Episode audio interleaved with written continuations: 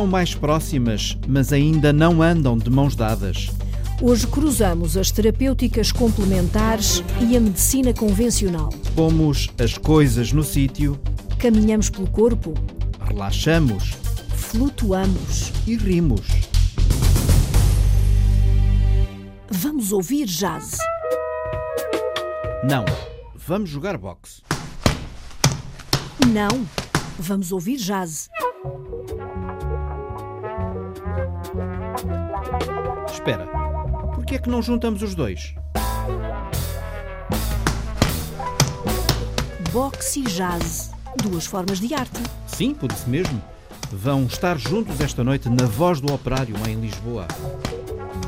O Mário Galego foi ter com um antigo campeão, agora treinador de boxe. Paulo Seco calçou as luvas e contou-lhe histórias gloriosas do boxe. Está frio lá fora, mas essas luvas não são de. Não, não são para o frio. não. Mas, mas aquece, aquece as mãozinhas. Já podemos ir lá para fora que isto aquece para isto. É um vício que não se perde, apesar de hoje o boxe ter menos público. É esse o primeiro aquecimento de um pugilista? Primeiro não, até chegar a este nível ainda, demora mais um bocadinho. Tem que aquecer muito, não é? Ainda tem que aquecer muito ainda. 15, 15 anos para chegar ao topo, diz o agora treinador Paulo Seco. Ele foi campeão nacional várias vezes, mas nas paredes do ginásio que tem no Val de Alcântara, em Lisboa, há um diploma especial, aquele onde se lê Melhor Treinador Português de 2009.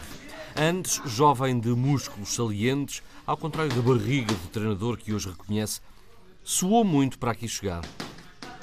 Quando tinha 8 anos, estou com 44, por isso é fazer as contas quando sou político. Faço as contas. Era, tinha 8 anos quando comecei a praticar boxe, num clube que- havia aqui em Campolida, que era o Santana Futebol Clube. Era num tempo em que muitos adeptos se acercavam dos rings. Havia, havia.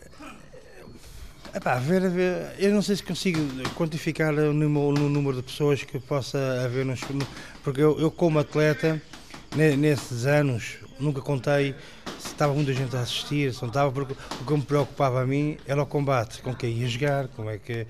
Então nunca tive essa noção se estava muita gente, quantas pessoas que lá estavam, porque para já o, o boxe era feito em, em espaços pequenininhos. Para você ter uma ideia, hoje em dia fazes eh, um- em pavilhões, pavilhões de escolas, pavilhões, pavilhões pronto, que têm capacidade para 600, 800, mil pessoas ou mais. E naquela, e naquela altura não, quando é que a gente fazia? Era o ginásio, estou-me a lembrar aqui o ginásio da Venda Nova, por exemplo, aqui da Venda Nova, que tinha um espaço pequenininho, uma sala super pequena, em que se calhar cabia lá, se calhar, eh, 50 pessoas. E era ali que se fazia, olha, no Rio de Janeiro, onde eu depois estive lá durante 10 anos, no Rio de Janeiro, no bairro Alto, onde senti perfeitamente à vontade e gostei muito de lá estar durante 10 anos, ou mais, foi mais que 10 anos até.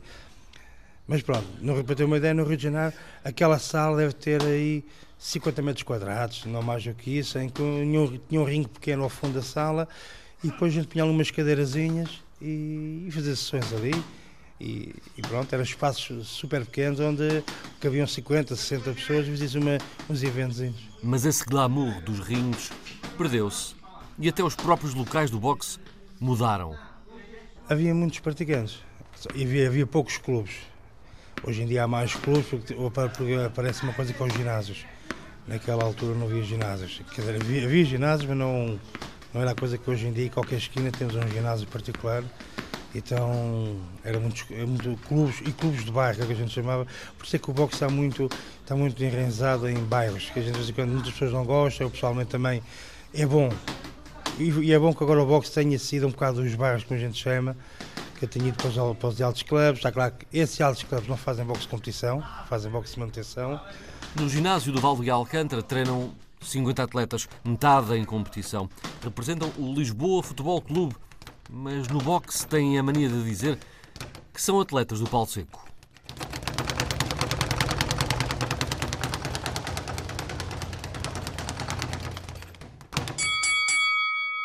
A grande gala do boxe sobe ao ringue esta noite às nove na Voz do Operário.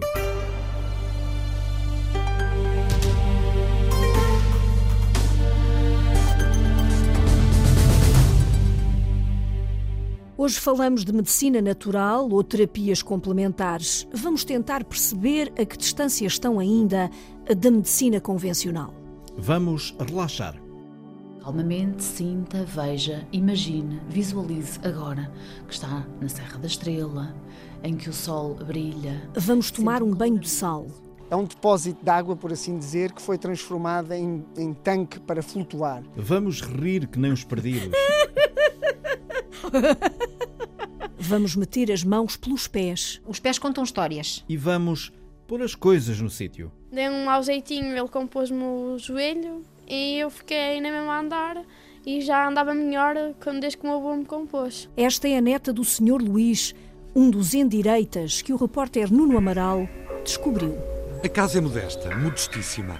Fica a poucos metros da antiga estação de caminhos de ferro de Abambres, nos arredores de Vila Real. Trabalhava no campo e eu compro pessoal, tenho, já acompanho pessoal há uns anos. O dono, antigo trabalhador agrícola, diz que compõe o pessoal. Compõe há já alguns anos. Luís Facote. Sou Luís Facote. Luís Facote, homem vivido, é em direita. Compõe a malta toda, avisa, há mais de 30 anos. Tenho 87. 87 anos, muitas histórias e muita gente a rumar à casa modesta, em Abambres. Compõe a malta toda. Lá está, compõe a malta, diz, de todo o país. Ainda foi onde não te um doutor. Um médico? Um médico, sim. Gente de todo o lado, gente de toda a espécie. Enquanto ilustrava o ofício que desfia, chegam dois carros. Tinha uma cadeira aqui aberta, coisa que era a dona a brilha. E pus aquilo no sítio, pronto, passou, passou a dona. Logo pus aquilo no sítio, ele caiu um pagão, pronto, ficou melhor. Ficou melhor o médico, como fica toda a gente, toda a malta no discurso de Luís Facote. Tenho melhorado toda a malta. Toda a malta eu melhoro. Foi isso, esse dom, essa capacidade. Comecei a, aquela pessoa melhorava, outra melhorava, tornava a melhorar, pronto. E a coisa começou a andar assim. Esse talento que Luís Facote descobriu há mais de 30 anos, sozinho. Não aprendi com ninguém. Foi eu sozinho que comecei a trabalhar, as coisas começaram a correr bem e tenho tido para o pessoal a tocar E não tive aqui pessoal de amigo. Ou seja, começou a melhorar a malta toda. Comecei a pensar nisto. Comecei a comprar um oito a correr bem, ganhei todos, tal, tal, e a malta melhorou toda, caralho. Luís Facote, o homem da casa modesta em Abambres, o em direita que vê não apenas com os olhos. Então vou, vou ver com as mãos. Vou ver com as mãos, já vejo onde eu vejo. Está a compreender? Vê com as mãos. Com as mãos. Vê com as mãos. Já, já compus uns 3 ou 4 hoje. Hoje já compôs 3 ou 4. Já, já. 3 da tarde, já. Já, já. 87 anos, muitos netos que conhecem os talentos do avô. Olha, esta pequena já compus por duas ou três vezes. Da ginática da causa braços. A neta, com 11 anos, acrescenta. Foi uma vez um pulso, às vezes é uma mão, uma vez quando eu era mais pequena era a coluna, uma vez também indicação física. Dei um mau jeitinho, ele compôs-me o joelho e eu fiquei na mesma a andar e já andava melhor quando, desde que o meu avô me compôs. Luís Facote, o homem da casa modesta, um homem de fé. Sou católico e é parte de Deus, respeito, compreende? E, e, e, a missa, é aceito a missa com muito respeito e é assim a vida. Está tudo nas mãos, é assim a vida. As pessoas que estão à porta, o pessoal que espera, dois carros, prefere não falar. Há um certo receio, um mal disfarçado, incómodo. O mesmo acontece a pouco mais de um quilómetro dali, em Laje, também nos arredores de Vila Real. Dez carros parados à porta da casa de Maria José, que se diz em direita. Prefere não gravar, nota que não quer banalizar o talento, mediatizá-lo. Sim, diz que é em direita, chega a ser chamada ao Hospital de Vila Real para ver doentes. Que não é mágica, que não é mística nem bruxa, tem essa capacidade, explica, descobriu-a há 55 anos e, ao contrário de Luís Facote, não compõe a malta toda. Lembra que manda muitas pessoas ao médico, que ajuda outras tantas. É um trabalho como outro qualquer, repete. Cobra consoante as possibilidades de quem a procura, ou não cobra. Aprendeu sozinha, apesar de a avó fazer o mesmo, gostava de ensinar a arte a alguém, mas ainda não descobriu seguidores. À porta de casa, um santo. Maria José é católica, sim, é praticante, acrescenta fé que nada tem que ver com o talento que a submeter. Os dois em direitas, a Dona Maria e o Sr. Luís. Hoje, as histórias são outras. No Instituto Português de Naturologia, no Porto, o repórter Miguel Bastos encontrou professores e alunos de várias áreas que procuraram a medicina natural pelas mais variadas razões. Por vezes, o interesse nasce de uma experiência.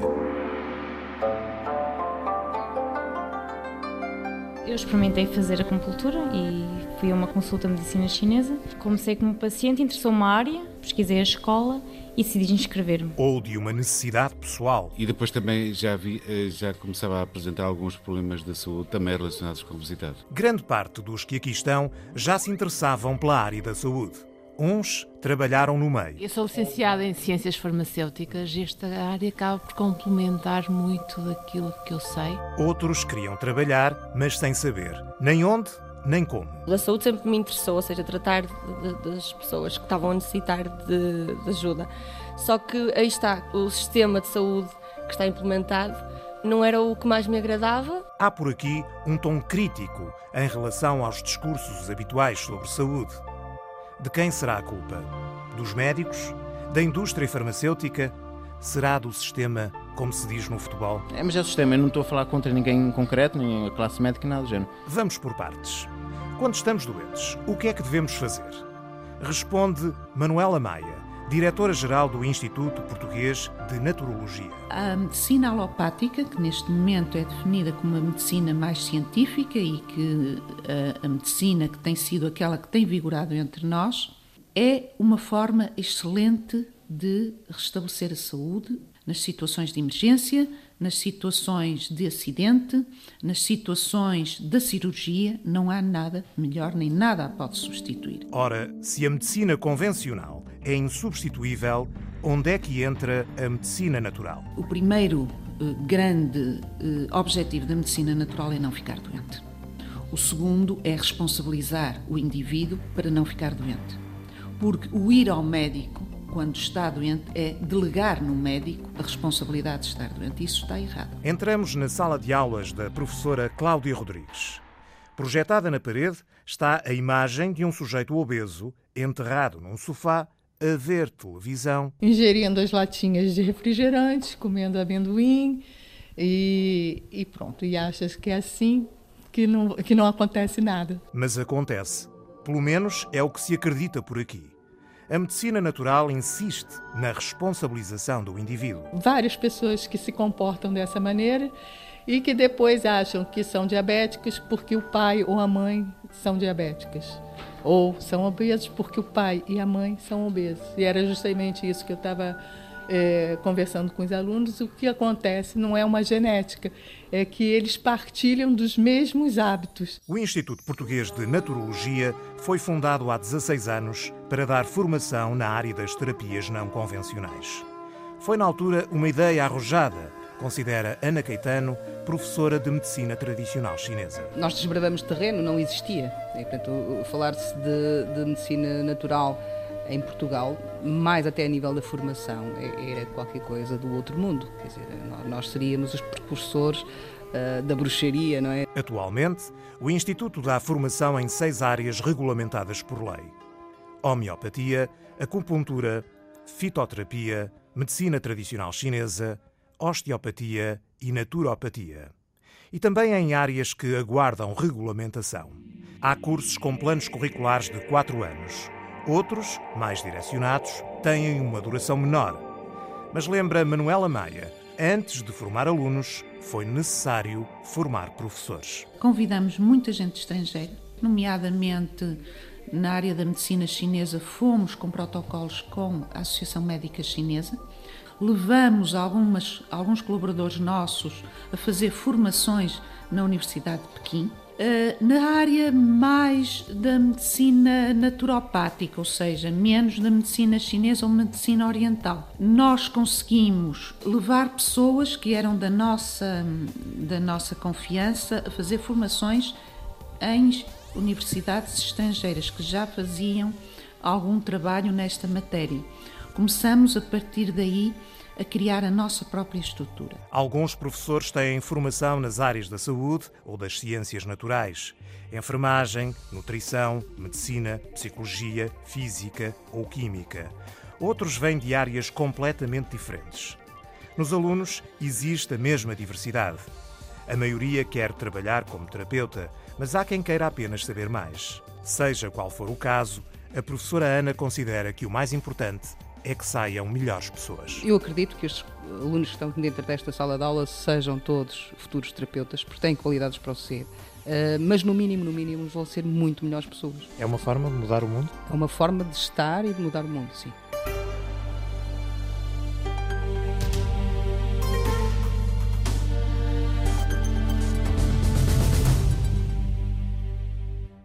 A formação é ainda o que separa a medicina convencional das complementares. A Ordem dos Médicos está atenta. Maria Helena Pinto Ferreira é representante da Ordem no Conselho Consultivo das Terapêuticas Não Convencionais e explicou-nos o que ainda inquieta os médicos. Nós temos consciência de que é muito difícil para estes profissionais efetuarem um diagnóstico correto porque não têm formação para tal e, nesse sentido, corre-se o risco de diagnósticos atrasados para hum, a efetivação de uma terapêutica que possa, possa ser eficaz. Uh, e, sobretudo, também quando falamos de grupos de populacionais vulneráveis, e estou-me a referir sobretudo a crianças, a grávidas, a pessoas de idade que possam estar sujeitas a uma polimedicação, que tenham já problemas de mau funcionamento do rim, de mau funcionamento do fígado, por exemplo, de determinada utilização de produtos que não estejam eh, sequer controlados, eh, pode trazer eh, problemas, problemas de interação com medicamentos ou problemas de toxicidade. A médica Maria Helena Pinto Ferreira lembra que há sete terapêuticas já regulamentadas: a acupuntura, a fitoterapia, a homeopatia, a medicina tradicional chinesa, a naturopatia, a osteopatia e a quiropraxia. De todas estas, a acupuntura é que já anda de namoro pegado com a medicina convencional. A Ordem dos Médicos aprovou já em 2002 uma competência em acupuntura médica. Digamos que os médicos tem já como ferramenta, como possibilidade de utilização, eh, a acupuntura médica e que eh, para um médico a poder utilizar tem de estar sujeito a um curso de pós-graduação que existe nas faculdades de medicina, está sujeito a uma avaliação e depois, neste sentido, os médicos que a adquiriram têm inclusivamente utilizado esta terapêutica dentro do Serviço Nacional de Saúde. Portanto, temos a acupuntura integrada eh, e efetuada por médicos, por exemplo, em unidades de dor em diversos hospitais do país e temos também médicos a utilizá-la dentro de centros de saúde. O caso da acupuntura. Mas são muito mais as terapêuticas não convencionais procuradas pelos portugueses. Cristian Alves, da Associação Internacional de Medicinas Integradas, reconhece que faltam estatísticas. É uma área que nós entendemos que há uma deficiência e nós eh, estamos a trabalhar e queremos trabalhar no futuro de forma que haja cada vez mais estudos feitos a nível universitário, a nível, pronto, a nível clínico, para nós eh, poder realmente eh, mostrar à população de uma forma estatística pronto, o que podem esperar realmente do tratamento. Há estatísticas que mostram que na população portuguesa já uma grande parte dela tem experimentado as medicinas alternativas, a medicina integrada, e a maioria daqueles que têm experimentado repetem. Portanto, é realmente uma, uma área na qual eles veem cá resultados e cá sucesso. Além dos estudos e das estatísticas, a Associação das Medicinas Integradas quer que outras terapias sejam também regulamentadas. Podem ser utilizadas, por exemplo, a medicina ayurvédica, que é a medicina indiana, que não foi, não foi regulamentada, ou técnicas que são utilizadas, até, por exemplo, o Reiki, que é utilizado em alguns hospitais aqui na nossa vizinha Espanha, para o tratamento de pacientes que, que têm cancro, também não foi regulamentada. Quer dizer, continua a haver áreas, continua a haver técnicas que, que hoje em dia não têm, não têm regulamentação. Nós temos que continuar a lutar para que todas elas sejam regulamentadas de uma forma ou outra. Os argumentos parecem estar afastados. A médica Maria Helena Pinto Ferreira fala, por exemplo, do Reiki e da reflexologia como massagens, técnicas que não precisam de ser regulamentadas. Podem ser utilizadas por qualquer pessoa que tenha formação eh, e que podem estar incluídas em qualquer área, como a massagem. A massagem, digamos, não precisa de uma, propriamente uma validação científica, eh, mas é algo que se pode utilizar sem grande problema, desde que não haja, eh, enfim, nada de, de muito importante que evite essa, essa massagem. Portanto, digamos que são áreas que estão um bocadinho eh, que são paralelas, não é? Não podemos estar a falar delas como áreas regulamentadas. Haverá massagens que podem complementar tratamentos convencionais para algumas doenças? Há doentes que sentem que sim. Há uma terapeuta que está a estudar o tema em meio hospitalar. A repórter Rita Colasso foi ter com Anabela Silva e assistiu a uma sessão de reflexologia. Já se ouve a música que há de embalar as mãos que embalam muitos pés. As mesmas mãos que Anabela Silva usou durante mais de 25 anos para escrever notícias. São, desde há um ano e meio, exclusivamente utilizadas para a reflexologia no escritório de casa, com vista para o estuário do Tejo, no Barreiro. Posso dizer que eu tenho o privilégio de ter estado desse lado e tenho o privilégio de estar deste lado. E, portanto, isto foi uma mudança também de vida do 8 para o 80. Radical. Eu trabalho com muito mais calma, é muito mais tranquilo, é pacífico. Os pés contam histórias. Já dizia Eunice Ingham, conhecida como mãe da reflexologia. E é verdade, ela defendia que podiam contar essas histórias de forma eficaz e surpreendente, ajudando o, o, corpo nos vários processos uh, homeostáticos. Eu então digo que os pés revelam fraquezas e que revelam segredos. Estão escondidos no nosso organismo, num corpo que nós muitas vezes negligenciamos, porque nós deixamos arrastar. Ah, eu vou amanhã, eu amanhã trato. E o amanhã é sempre no dia seguinte e nunca é. E os pezinhos revelam muito dos desequilíbrios energéticos que, que, que as pessoas têm. Há que cuidar, há que tratar, não custa nada.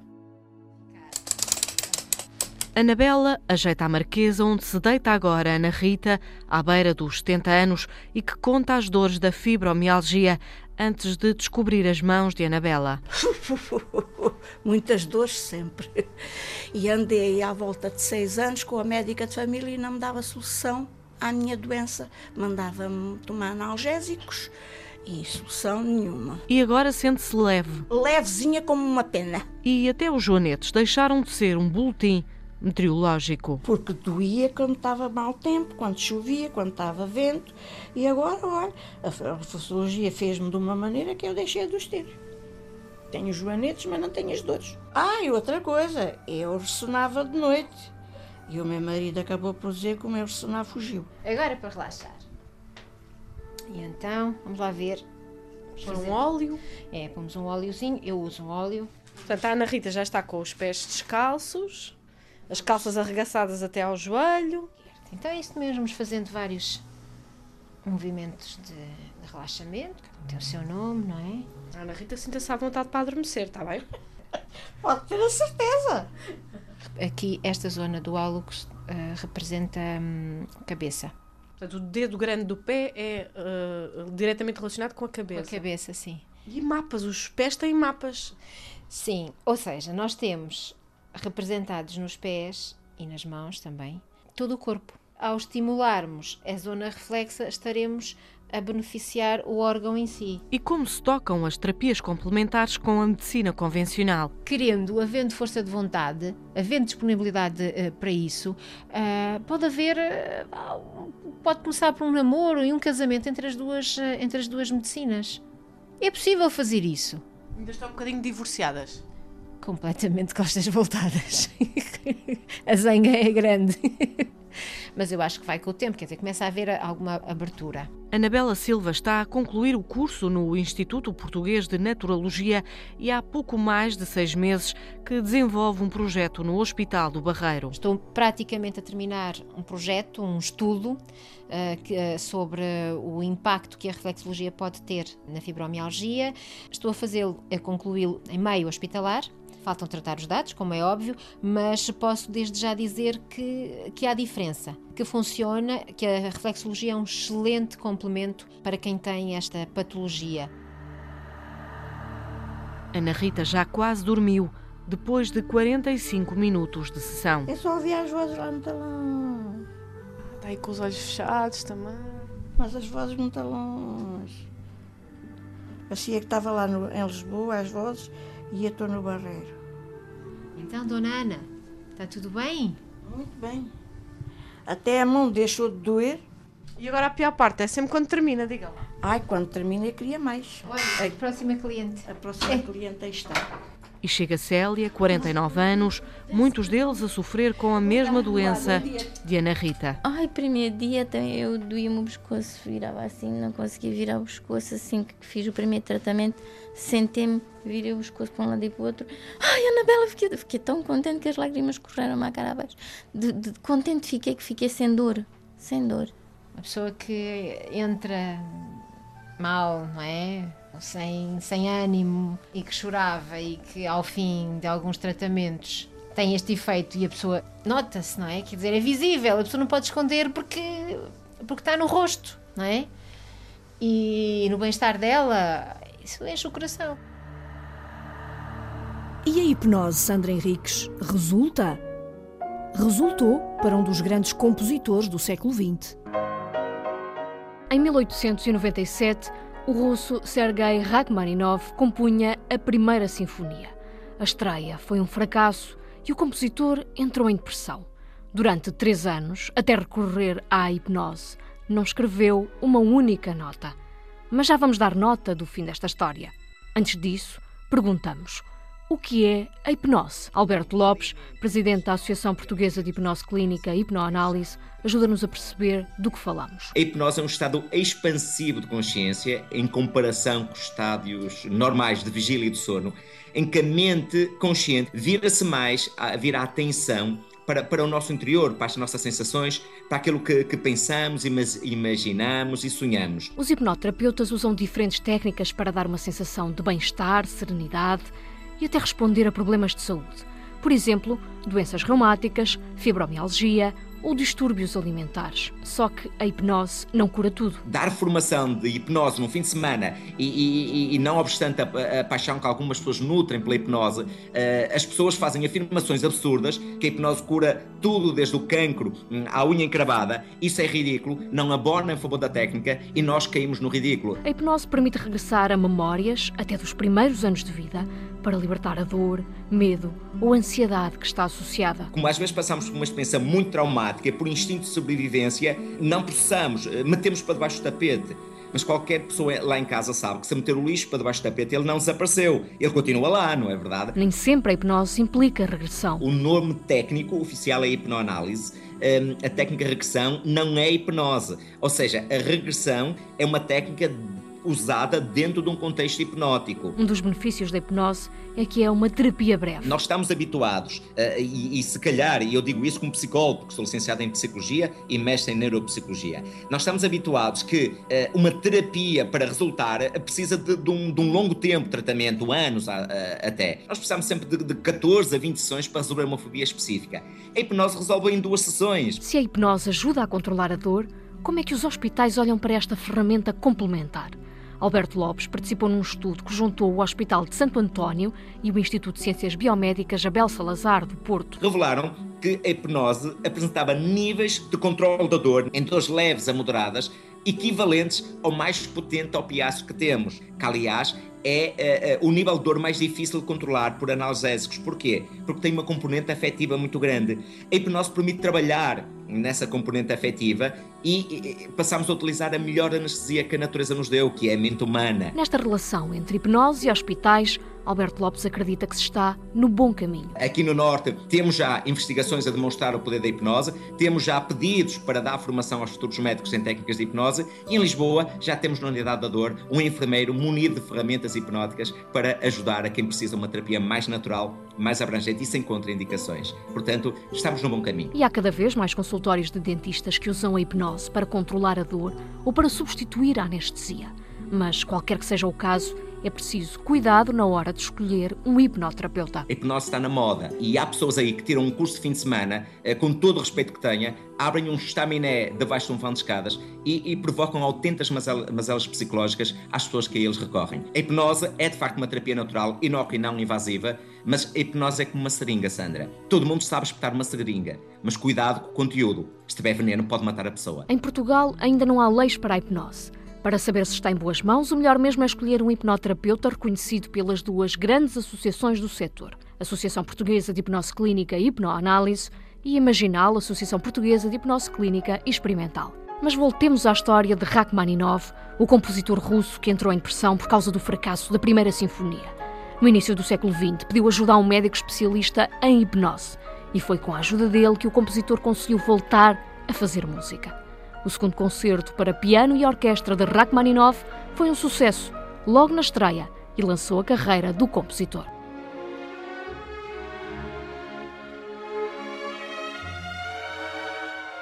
A repórter Sandra Henriques continua focada na hipnose. Agora leva-nos a uma consulta. Pode-me acompanhar, está aqui o gabinete da doutora Cristina, com licença. Entramos no consultório onde a psicóloga clínica Ana Cristina Veríssimo faz hipnose. Calmamente sinta, veja, imagine, visualize agora que está na Serra da Estrela, em que o sol brilha, sente um calor ameno na sua pele, que vai refletindo na brancura da neve. Estamos numa sala com uma secretária, cadeiras, uma estante escura, uma cômoda e um armário brancos. Parece o escritório de uma casa de família. No chão, um tapete avermelhado e uma poltrona que reclina. A pessoa pode ficar praticamente deitada, na posição em que mais se encontrar relaxada. Costumamos colocar uma mantinha também muito confortável para a pessoa se sentir mais aconchegada, mais confortável, tudo eh, com um som ambiente, com uma música relaxante, para a pessoa estar mesmo prazerosamente poder desfrutar do momento em que está na terapia, aqui e agora, sentir-se completamente relaxada, segura e tranquila. A sessão parte sempre do conceito do lugar seguro. A pessoa vai nos dizendo aquilo que realmente aprecia, aquilo que a acalma, aquilo que a deixa mais relaxada e nós vamos sempre ajustando. Nós tentamos envolver num cenário que passa por ser imaginário, no fundo para remeter a mente consciente e não consciente para este local eh, prazeroso para aquele paciente no fundo para ele poder aquietar a sua mente, para promover todas as mudanças, os ajustamentos, a libertação de sentimentos, de emoções, de pensamentos, de recordações, acedendo a conteúdos que não estão no dia a dia acessíveis à memória consciente. Os olhos podem estar abertos ou fechados e no fim vai lembrar-se de tudo. Na hipnose clínica, nós usamos um estado de transe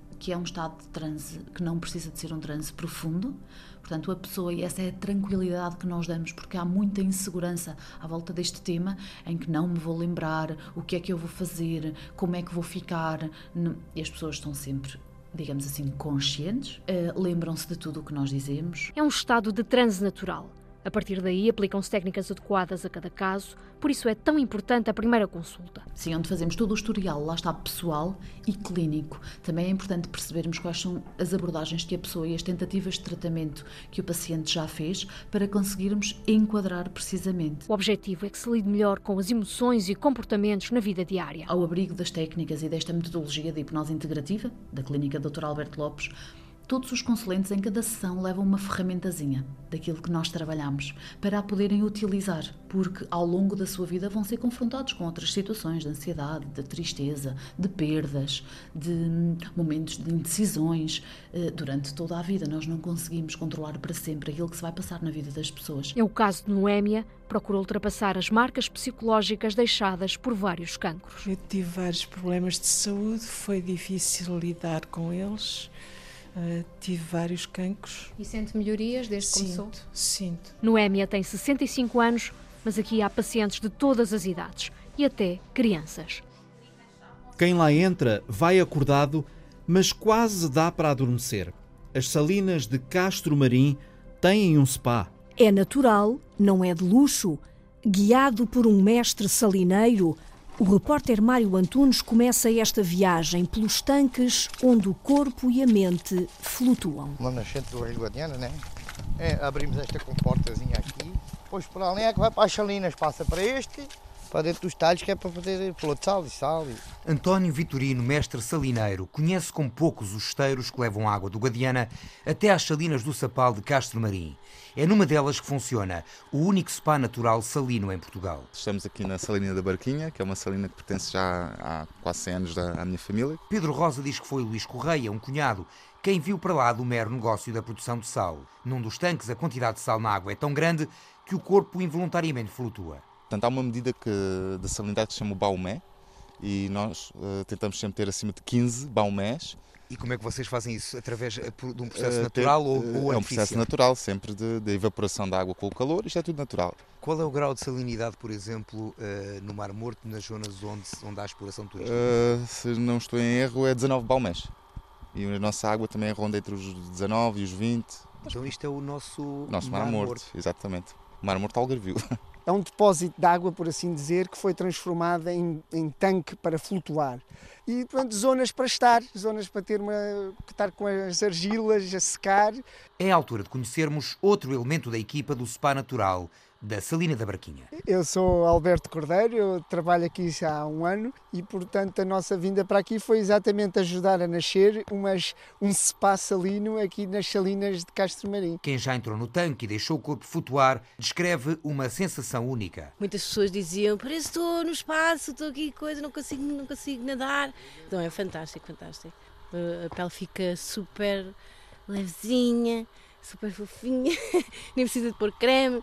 Pronto, e realmente é fantástico para, para a pele. Ao darmos banho nas salinas, a água salgada vai nos limpar energeticamente, vai descarregar, é como se fosse um banho energético. Sentes-te mais solto, mais suave, sem tanta carga energética.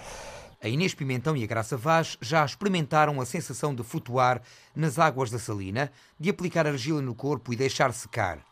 Não há relatórios médicos dos benefícios deste tipo de experiência, mas Pedro Rosa já se satisfaz com os elogios que vai ouvindo dos clientes. Que notam melhoras, não só na pele, como por exemplo, artroses, uh, inchaços, uh, porque isto, todo este processo dentro da água, a água está muito quente, normalmente ronda eh, no verão 30 a 35 graus. Portanto, relaxa os músculos, distensões, ajuda sempre a dilatar as veias do corpo, o calor, portanto a circulação aumenta. Não, há, não é uma cura, é um, é um tratamento externo, portanto, infelizmente. Alternativo. Alternativo, mas é só externo, portanto não é uma coisa que, que se fizer isto vai-lhe desaparecer a psoríase. Às vezes chegam aqui a perguntar se isto cura a psoríase, é óbvio que não, que não, não cura, mas há sempre um alívio. Em novembro passado, ainda houve quem se atrevesse a flutuar nas águas da Salina da Barquinha. Depois o SPA fechou para manutenção. Vitorino e o resto da equipa procuram ter tudo a postos para uma reabertura, muito em breve, deste pequenino Mar Morto português. Relaxados, vamos rir? Miguel Cordeiro, estás numa sessão de yoga do riso? Ninguém tem que fazer assim, ninguém vê, porque senão alguém vai pensar que está maluca. Tá ok, inspira. E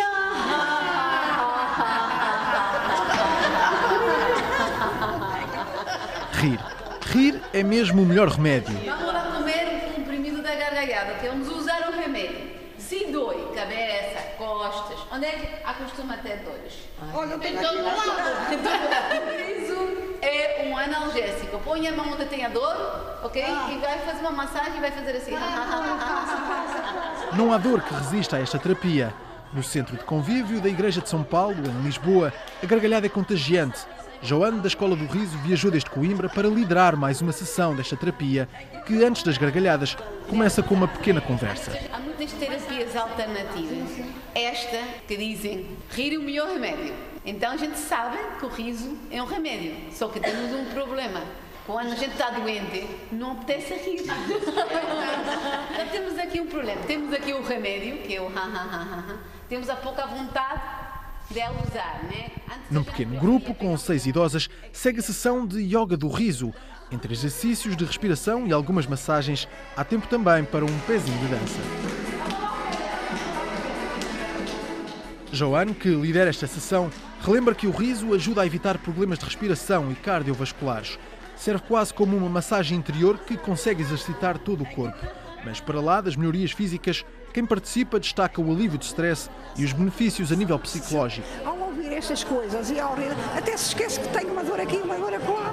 Desintoxica uma pessoa cá por dentro, não é? Sai aquela pressão que se sente cá dentro às vezes e o rir alivia. Por momentos, por momentos, até se esquece que está doente. Pronto. Dizer, quando acaba, parece que sente assim um alívio no corpo, parece que fica mais leve, parece que. Sim, eu de vez em quando agora também em minha casa também faço isso. Também de vez em quando olho para o espelho e começo a rir também. É da Luquinha. É muito da Luquinha ela.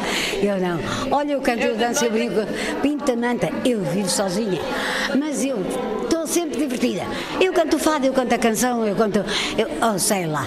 E às vezes até me rio assim às gargalhadas. Eu disse, sou muito maluquinha. Oh, meu Deus. Sempre divertidas, sem ir ao médico nem à farmácia, estas senhoras vão para casa mais aliviadas.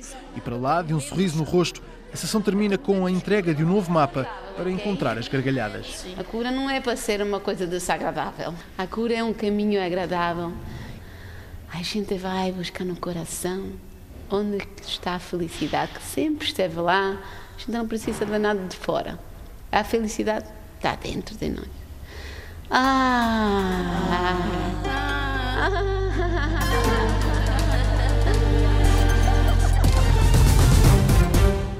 Já tratámos da saúde, ouvimos jazz, jogámos boxe. Agora, a Olivia dança? Dança. A Olivia Santos foi até às oficinas de dança na Guarda, para velhos e novos, ao ritmo da música clássica. Não precisamos de alongar tanto, é só barra, barra. Ela não é um bocadinho estranho, mas sabe, mas sabe bem dizer barra.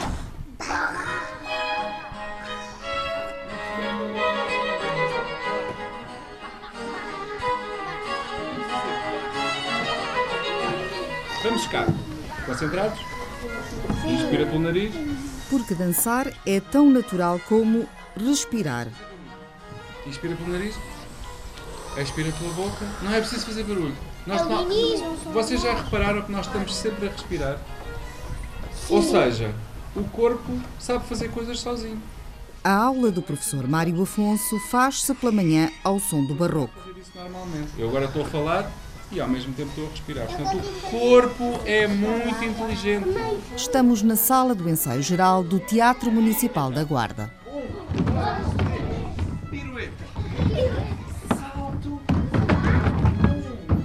É o que propõe o bailarino e coreógrafo que chegou de Lisboa à Fria Guarda, um caloroso trambolhão na dança. Ah, muito bem. Cinco dias para meninos e meninas darem, pela primeira vez, um pezinho de dança. Gosto. Sim, tipo de balé é mesmo assim mais rápido.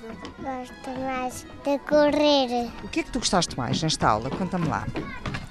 Daquelas palhaçadas que fizemos ali no meio.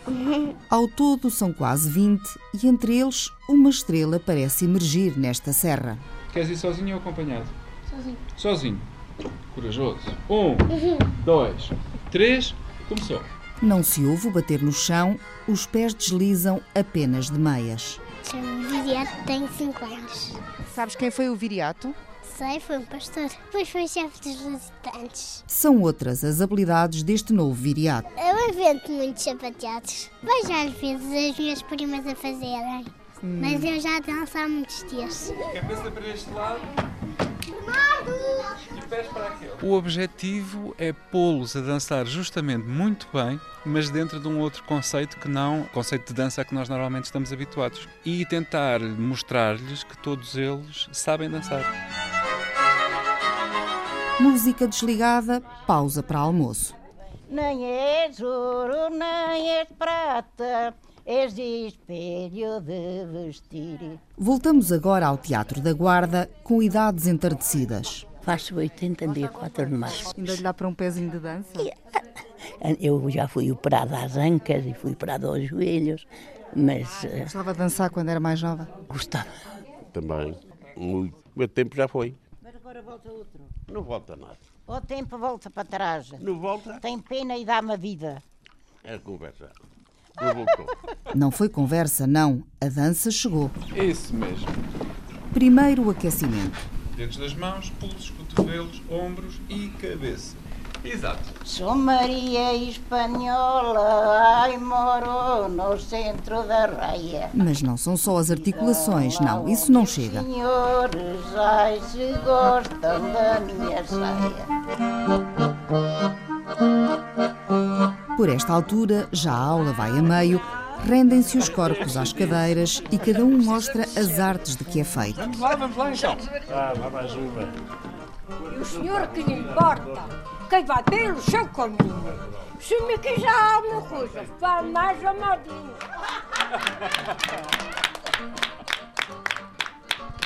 O meu amor está doente numa cama de algodão. Nosso Senhor o melhor da cama para o caixão. Tudo muito bem, mas está na hora de acertar o passo.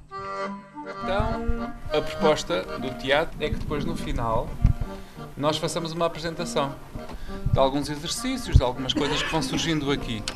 Bom, acho que o mais importante é este tempo em que nos encontramos aqui. Tempo precioso quando se chega aos 80 e 90 e os dias se parecem muito uns com os outros, no lar e no centro de dia. Mas para a estamos ali entregues uns aos outros. Já não olhava para ninguém. A música. Está a ver o que música, é? não é? Valia mais ser nova, não valia? Autorizaram-me a levar para lá uma máquina de costura que eu ainda faço umas bainhas nas calças, ainda, ainda arranjo uma saia, faço tricô, entreto-me assim. E gosto de jogar às cartas e gosto de, de- também de, de- de- de convívio. Zulmira, Jorge, Joaquim, Lucinda, Lúcia, ao todo uma dúzia. Há ali qualquer coisa de querer, como as crianças dizem, ó professor, olhe para mim, olhe para mim. Isso também acontece aqui, está lá muito presente. Cada um mostra o que sabe, por exemplo, jogar dominó ou cozer à máquina. Muito bem. Um, dois, três e. E a coreografia da cadeira segue, Um, dois, três, quatro. porque dançar é afinal para todas as idades.